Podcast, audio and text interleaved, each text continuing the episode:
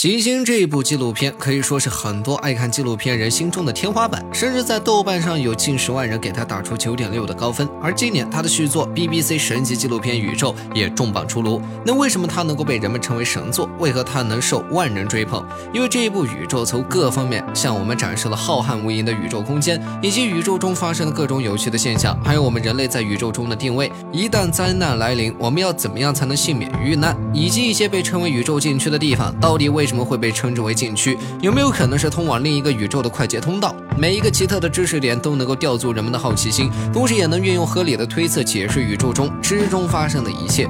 这部宇宙和普通的宇宙科普片完全不同，它并不是向观众展示中规中矩的宇宙原理，而是跳脱常规思维束缚，并采用颠覆性的天文学观点，带领观众前往未知的宇宙领域，让人们有种身临其境的感觉。比如说，黑洞的内部究竟如何？宇宙的边缘到底在哪？当然，仅仅是这些还不足。以让普通人感到有趣，要让我们能够身临其境，最好的办法就是让我们在视听感受上有着无与伦比的体验。那宇宙究竟是怎样给观众带来这些体验的呢？